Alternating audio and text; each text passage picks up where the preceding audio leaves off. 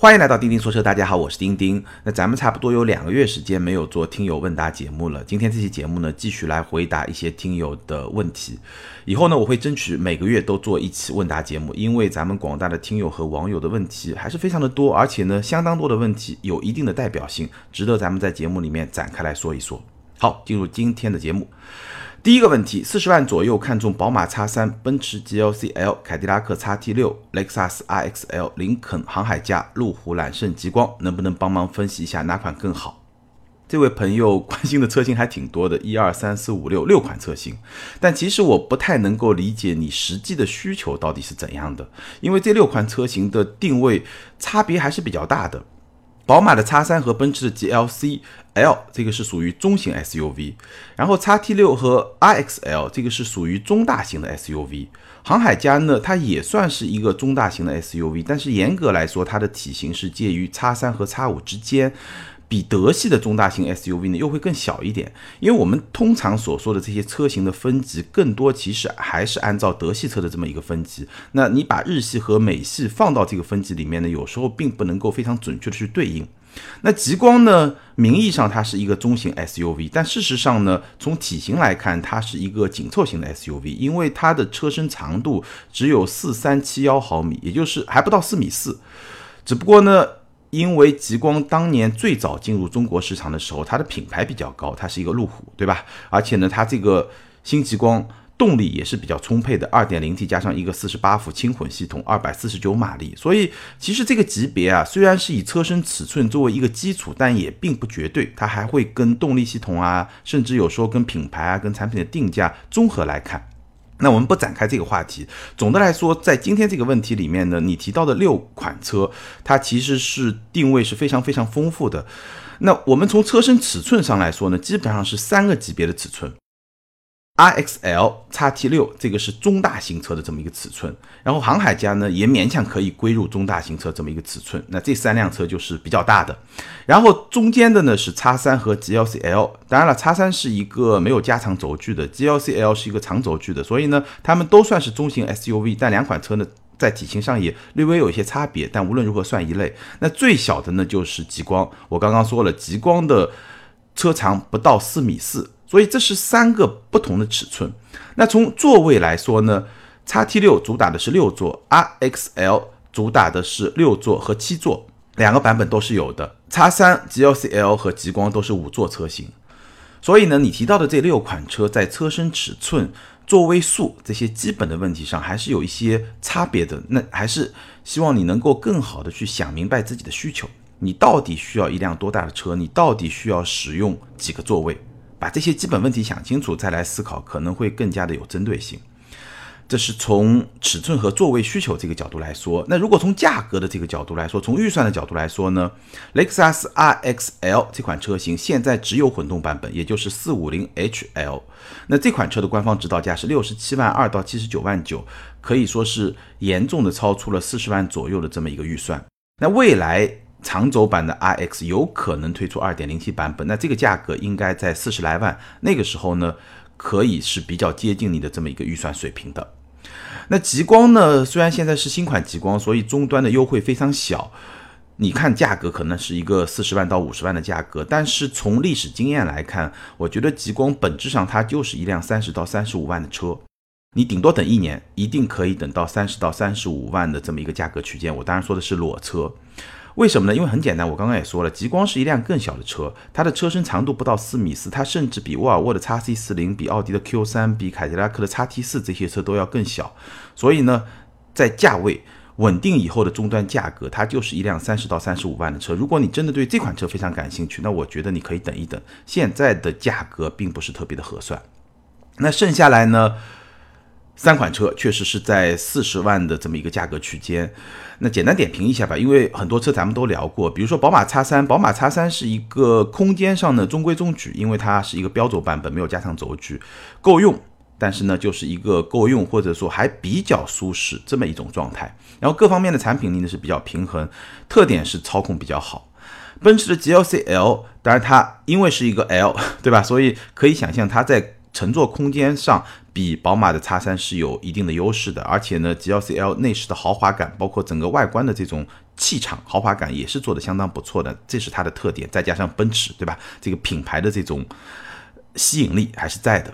那叉 T 六呢？相比于叉三和 GLC L，其实它要高一个级别。我刚刚也说的，它是一个中大型的 SUV，而且是一个六座的版本，并且这个六座版本保证了六个座位相对来说都能得到一个相对比较舒适的这么一个乘坐空间。所以呢，它是一个你可以认为它是一个更高一个级别的车型。然后呢，因为凯迪拉克是一个二线豪华品牌，所以它在价格上基本上跟叉三和 GLC L 反而是在一个比较接近的区间，以大打小吧，你可以这么去理解。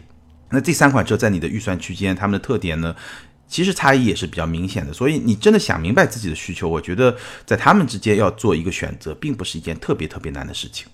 好，我们来看第二个问题。丁丁老师，我现在开标致三零零八二点零自吸，日常使用呢油耗高，动力却差。我想换车，但是标致的二手车保值很差，卖了换车呢需要填不少钱，继续开着又有点费油，这种情况有什么建议？这种情况其实挺有代表性的。好几位听友都遇到类似的情况，就是想要换车，但是呢又觉得这个可能手里面也不是特别的宽裕。那为什么要换车呢？一个很重要的原因可能就是老车这个油耗也比较高，动力也比较差，或者也有可能是因为有些配置不是特别的理想。那遇到这种情况，怎么来思考这个问题呢？我觉得从短期来看啊，就从这位听友的问题来看，从短期来看呢，换车肯定是不划算的。因为你说三零零八二点零自吸的油耗高，那能高多少呢？我没有开过这个车啊。没有长时间的体验过这个车，所以呢，我假设它的油耗可能比标准的一个紧凑级的 SUV 高两个油吧。因为标准的紧凑级 SUV 现在啊，市场上油耗表现还比较好的，不说最好的，还比较好的，基本上也就在八到十个油这么一个水平。这个是一个。油耗表现中上水平的这么一个紧凑级 SUV 的一个正常水平，那你说比较差，我假设你高两个油，就十到十二个油也差不多了吧？但如果你完全是城市路况，可能会再高一点。我说的是城市和高速差不多一半一半的这种情况。那百公里多两个油，一年会多出多少成本呢？百公里多两个油，一年假设是两万公里的行程，那基本上一年会多出来两千多的这么一个燃油的支出的成本。那相比于你说要换一辆车，对吧？你本身换一辆车，新车老车这种折旧，再加上说，也像你说的，标志的二手车它本身的这个保值就不是特别的好，所以你如果真的要去换一辆车的话，再加上购置税啊这些因素加起来，那这个至少要支出几万块钱，肯定是要的。那相比之下，每年多支出两千多块钱，这个肯定是一笔小钱。所以从短期的角度来说呢，换车肯定是不划算的。那如果从中期的角度来说呢，我给你提供一个思路吧，你可以这么来想：你想这个车你在买的时候，你计划开几年？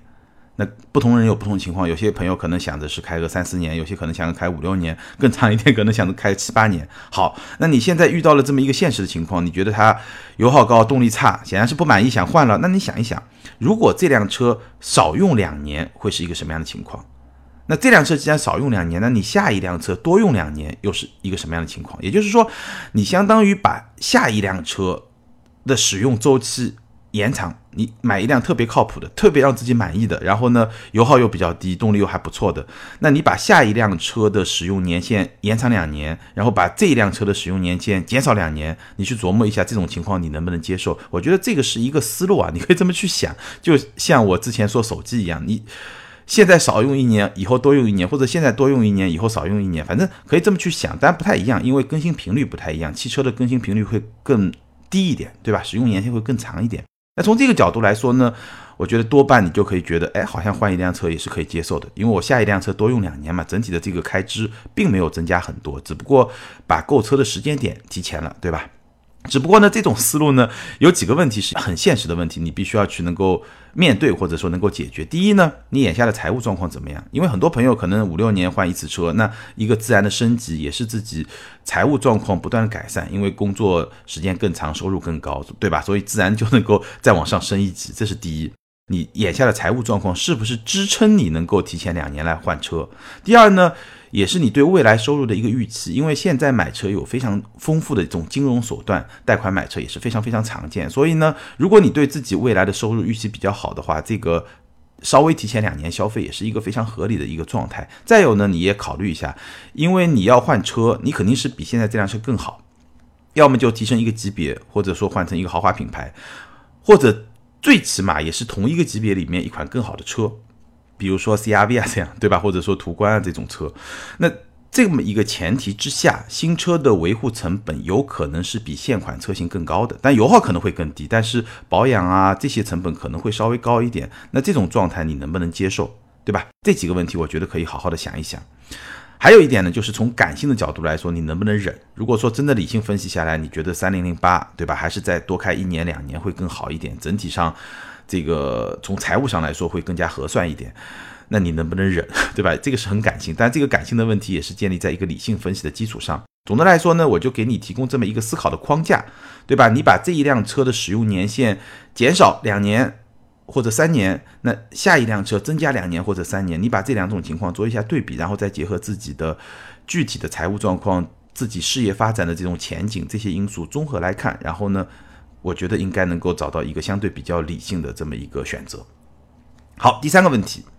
丁丁你好，一年前就看上了 DS 七，无奈价格超过预算了，而且喜欢的内饰颜色太贵了，所以搁置了一年。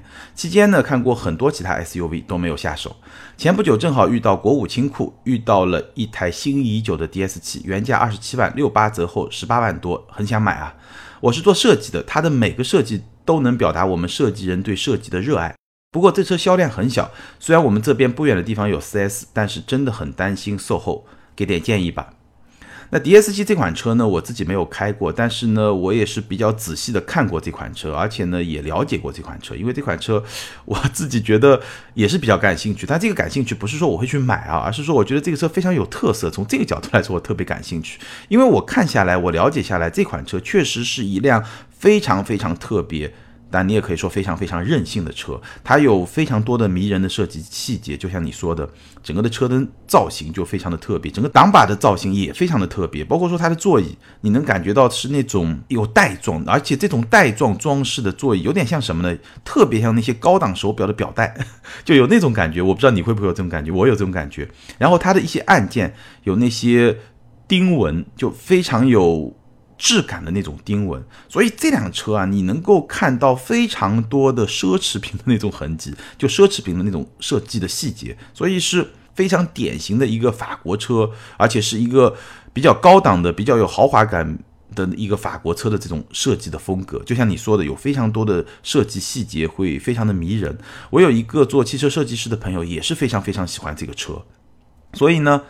十八万多 还是挺合算的这么一款车，因为你买个爱马仕的限量版的包，可能也得这个价格啊，而且还不一定卖给你，对吧？现在你买一辆车，这个车身上的很多设计细节，其实就是跟那些奢侈品的设计细节差不多嘛，所以非常非常的迷人。但从另外一个角度来说呢，我觉得也是有一些吧，比较怪异、比较奇葩的一些设计。我随便举一个例子啊，比如说它的挡把左右有六个非常有质感的按键，我相信你也注意到了。但这六个非常有质感的按键是用来干嘛的呢？是用来控制开关、四扇车窗，再加上开锁车门或者说锁定车门这么一些功能的。就这么一些小的功能，它用了六个非常有质感的这么一个按键来实现。用我的话来说，这个就小题大做，真的是有点小题大做，而且其实使用并不方便，因为它中控台是挺宽的。如果说我要把前排两个窗户同时关上，其实我一个手是控制不过来的，我得先关主驾的，再关副驾的两个动作，其实这个使用是非常不方便的。所以这辆车啊，我们经常说大众的车型，对吧？宝马的车型，它的内饰设计叫功能决定形式，就使用比较方便，人机工程学做的比较好。但是呢，形式造型会比较的普通，比较的平淡，比较的中规中矩，比较的理性，对吧？用这些词来形容，那 D S 七这款车就能很好的去帮我们定义什么样叫形式压倒功能。这款车就是形式压倒功能的这么一个内饰设计。那这种设计呢，像你这样的设计师，你会非常的欣赏它，对吧？但是对于普通的消费者来说呢，我觉得。虽然说它很美、很迷人，但是在使用上确实有很多不便利的地方。我觉得这些方面就是法国人的骄傲和任性，也是在某些程度上导致了 D S G 这款车卖的不是特别好。但它卖的不好还有品牌的原因，还有你说的对吧？售后的这些原因在。但是我觉得产品本身确实也是特别能展现法国人这种特别的这种心态吧，就是他们会觉得我。的感受是最重要的，而不是说用户的感受是最重要的。我觉得法国人其实有那么一种骄傲的内心在里面，而这种骄傲的内心其实也是让法国车至少在中国吧包括在美国其实也一样，没有办法有一个非常好的市场表现的一个非常非常重要的原因。所以这么一种设计，恐怕真的只有很少的人能够去欣赏，可以去接受。其实雪铁龙品牌，包括标志品牌，现在有些车这些方面是在减少的。或者说是越来越少的，但是 D S 可能法国人觉得是我法国的一个高端品牌、豪华品牌，那我就要特别任性，按照我的想法来设计车，你们喜欢不喜欢无所谓。我觉得他们就这么一种心态，所以就卖不好，很正常。所以只会有很少数的人去欣赏这种设计，但是你恰恰 就是这么很少数的人之一。就像你说的，它的设计能够表达设计人对于设计的热爱。所以说呢，如果我是你的话，我会去买这辆车。原因很简单，因为我觉得热爱是一种非常值得珍惜的感情。说实在话，我从事这个行业那么多年，试过那么多车，虽然我对很多车的评价都还不错，至少在七十五分以上的车是占据绝大部分，对吧？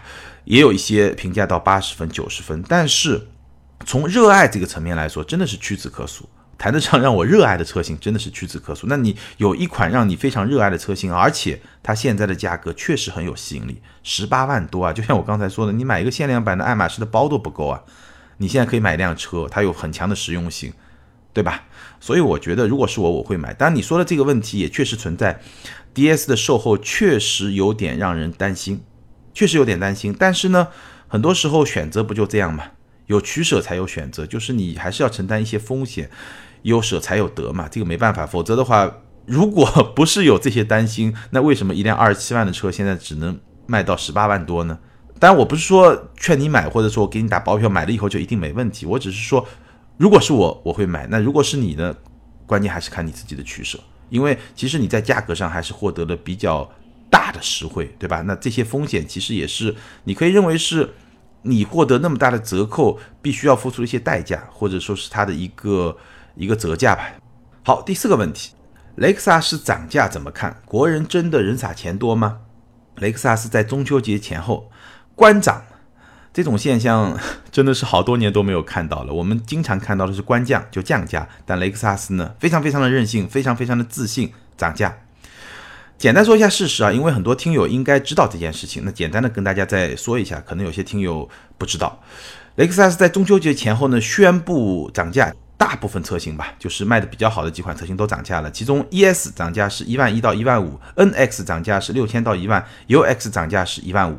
台面上的涨价的理由是什么呢？雷克萨斯的说法就是升级了主动安全配置，主要就是跟辅助驾驶相关的一些配置，升级了主动安全配置和车机系统，包括车联网和 CarPlay。那根据不同车型有不同的升级。总的来说，这两方面的配置有所升级，所以呢，我要涨价，这个是台面上的理由。那。这个事情爆发以后呢，网络上这种谴责的声音还是非常非常的多。事实很简单，背后的原因是什么呢？我觉得台面上的原因只是台面上的原因，核心是什么呢？核心是两个字：利润。我在节目里面不止一次说过，丰田也好，雷克萨斯也好，是一家特别注重利润的公司，特别注重利润的品牌。他们可能跟一些德系的车厂、跟一些美系的车厂不一样，有些像大众这些品牌，它可能会更加在乎市场占有率，包括说二线豪华品牌，比如说凯迪拉克，它可能更加在意的是市场占有率。但销量其实从某种角度来说，也能。跟利润是有一个非常相关的关系，因为汽车业很大，你销量大了能够摊薄成本，然后去获取利润。但每家的这个算法或者说每家的这个重点会不太一样。但是丰田和雷克萨斯始终把利润放在一个非常重要的地位，我觉得这个是一个背景。那我们具体来分析呢？首先有一个大环境上的背景，就是人民币汇率的变动。我查了一下，人民币对日元，二零一九年是有一个相对比较明显的贬值的。二零一九年一月一号，人民币对日元的开盘价是十五点九二三元，也就是接近十六块一人民币能够兑换十五点九二三日元，接近十六块。那今天我做节目的这个时候呢，一人民币可以兑换十五点一四一日元，也就是十五块多一点点，贬值了百分之五。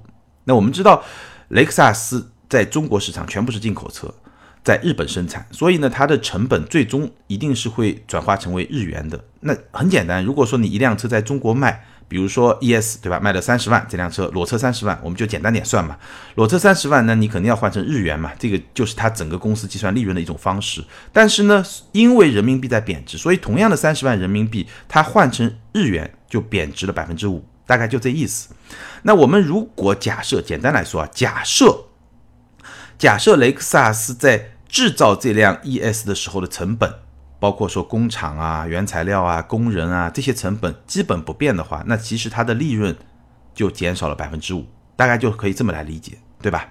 当然了，你说因为汇率的原因，利润减少了百分之五，那如果这辆车卖的不好，那这个也只能车厂自己消化。其实我们看到最近这两年，对吧？汽车的税收方面的变化很大，那有时候呢降税，你会看到很多。企业都非常积极的降价，但有时候呢，税收成本增加了以后呢，有些车厂也并没有第一时间就跟进涨价，因为虽然你的成本在增加，但你怎么来消化成本，这个还是要根据市场情况来做出抉择的。很多时候呢，其实成本。上涨的时候，在今天的市场环境下，车厂会更多的选择自己去，比如说，我想办法压缩成本，压缩制造成本，或者说我跟供应商去压点价，或者说呢，有些配置稍微减一减，尤其是大家看不见的地方，其实这种事情非常非常的多。但是呢，雷克萨斯因为它的产品，第二个原因，因为它的产品在中国市场处于一种供不应求的状态，所以它敢于去通过涨价来弥补掉这部分成本。来弥补掉汇率造成的这部分损失。雷克萨斯上半年在中国市场的销量差不多是九万五千辆，同比增长了百分之三十六。而且我们知道，像 ES 这种热销车型，基本上你要等个三个月到半年这么一个时间，所以呢，就是一个供不应求的状态。所以它有底气通过涨价来消化这部分汇率带来的损失。那这是第二个原因。还有第三个原因呢？其实我觉得可以把这个涨价行为看作是雷克萨斯官方和雷克萨斯经销商之间的一种博弈。此话怎讲？因为我们知道雷克萨斯像 ES 这种车型，除了要等三到六个月之外，很多地方还要加价，加一万、加两万不等。雷克萨斯的车型这两年在终端是长期的加价，那加价的这些钱显然是经销商就吃了嘛。对吧？那现在对于雷克萨斯主机厂来说，对于雷克萨斯官方来说，现在我在汇率上有损失了，那我希望把这个损失弥补回来。哎，我一看你经销商成年在加价，什么意思？就比如说 ES 两百入门车型原来是二十七万九，也就差不多二十八万嘛，那你加了一万，消费者还是这个趋之若鹜在买，也就是说消费者是能够接受二十九万这么一个价格买这么一个入门款的 ES 两百的。那既然如此，我直接把这个价格加上去不就可以了吗？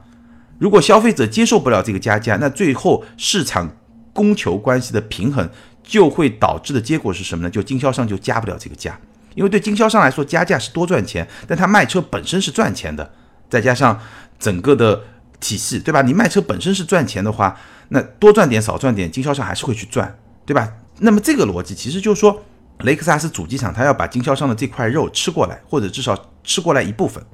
大概是这么一个意思，我觉得其实是有这么一个体系内的博弈，而且呢，因为有终端市场长期加价存在，所以雷克萨斯官方涨价其实它没有特别明显的市场风险，没有特别明显的市场风险。因为如果说消费者真的接受不了，造成的最直接的结果就是终端的加价会消失，或者说会减少，而并不会对它的销量产生很大的影响。因为你本来就要等三到六个月，你觉得就加这么一万多会对销量有影响吗？不会啊。所以从这个角度来说，它有足够的资本去试探市场的反应到底怎么样。那我们一定要搞清楚，市场的反应和舆论的反应是两码事儿。舆论反应很多这个很愤怒的声音，其实也不是终端用户的声音了，对吧？那具体的市场反应怎么样呢？我特别观察了一下。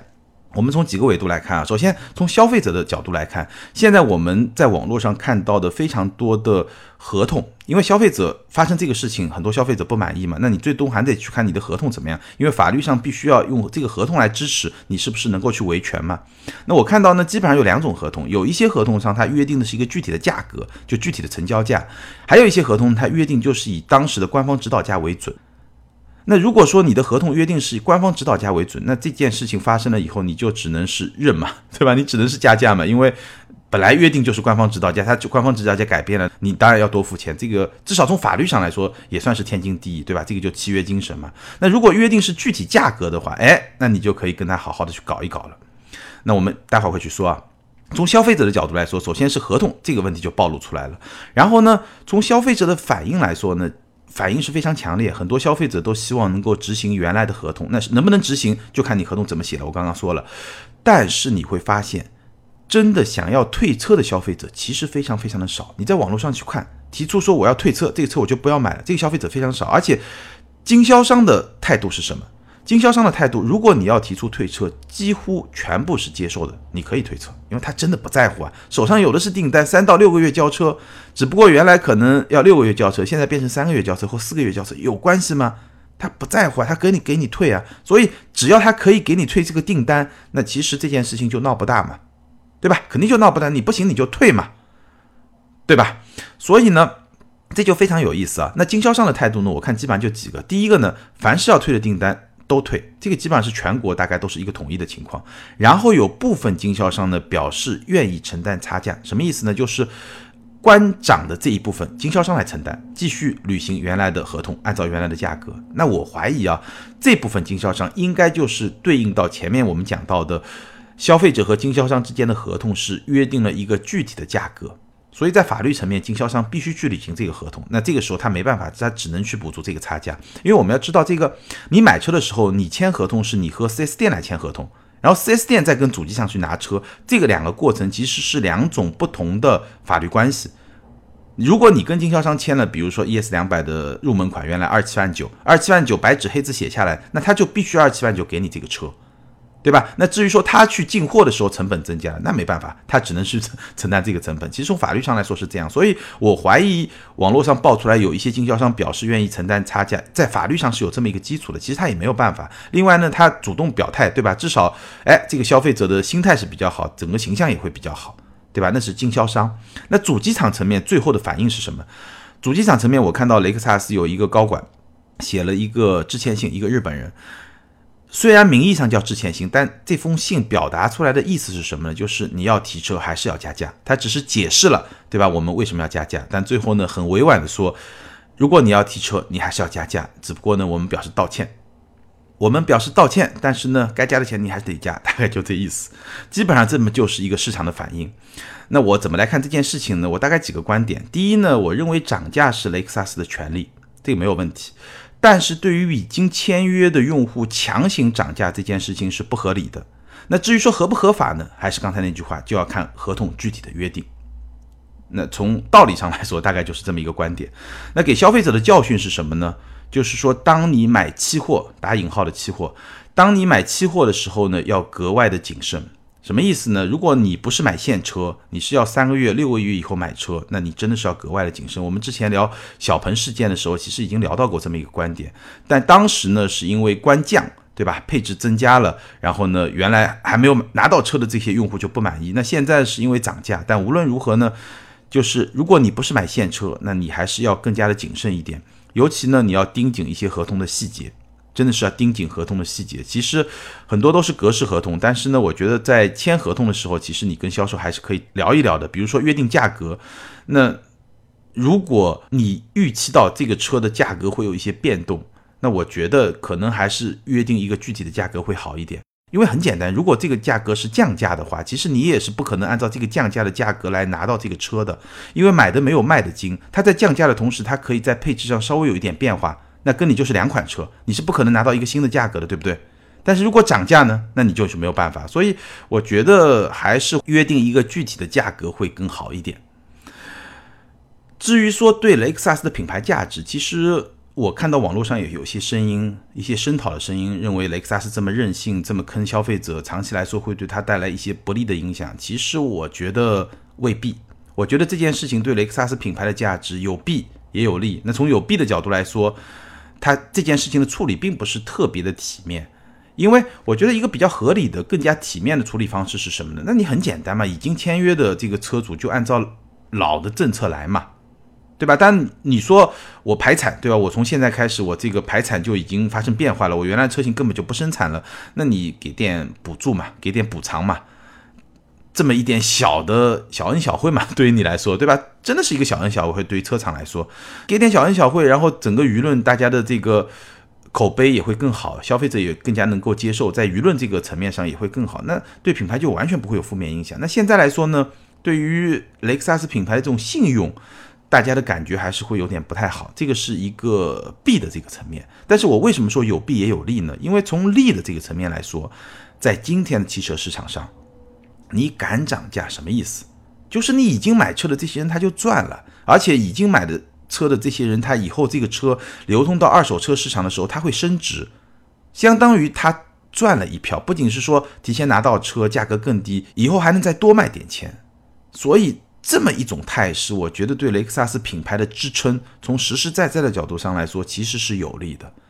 而前面的这个有弊吧，这种事情说实在话，只要不是一而再再而三的发生，其实。用户遗忘是会非常非常快的，你只要不是一再的做这个，让用户不断记住你这么一种形象，这个是不太好。但是偶尔来一次，其实不会有什么太多的负面影响。但后面这种影响，如果你的终端价格真的非常的坚挺，然后能够去支撑你更强大的二手车的折价，那我觉得这个影响反而更加的中长期。所以呢，我觉得这件事情虽然不体面，但是呢，对雷克萨斯品牌价值的影响呢，反而。我个人的观点，正面会比负面更多那么一点点。好，我们来看最后一个问题。我有一台 x C 六零，儿子呢刚大学毕业，想整一台领克零三，父子轮流开。我这快五十的老伙子合适吗？我的答案非常简单，完全合适。送你一句诗，叫做“老妇聊发少年狂”。快五十老伙子，其实也不老，就算是老伙子吧，开一辆领克零三怎么了？对吧？我们在欧洲。在美国看到非常多的，真的是头发花白、胡子花白的这些老爷子开一个 Smart，开一个 Mini，开一个野马，甚至开一个敞篷的跑车，非常非常的常见，很好啊。挖个坑啊，找一个时间我会聊一聊。我也一直在想，如果今年也别说五十岁，今年我也许六十岁，快退休了，我会想买一辆什么样的车？我相信我一定会选一辆。相当个性化的车，找机会咱们可以专门来聊一聊。那对你这个问题的回答完全没有问题，完全可以任性一点。到了那个年纪还不任性，对吧？什么时候还能再继续任性呢？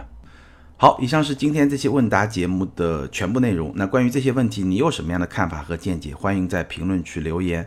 还是那句老话，评论和留言永远都是对钉钉最大的支持。那如果你有什么问题呢，也可以在评论区提问。咱们提问的渠道大概有三个：微信订阅号“钉钉说车”，新浪微博钉钉说车钉钉，或者呢直接在咱们每一期节目的评论区都可以提问。有些问题呢，简单的我就会直接就回答；还有一些问题呢。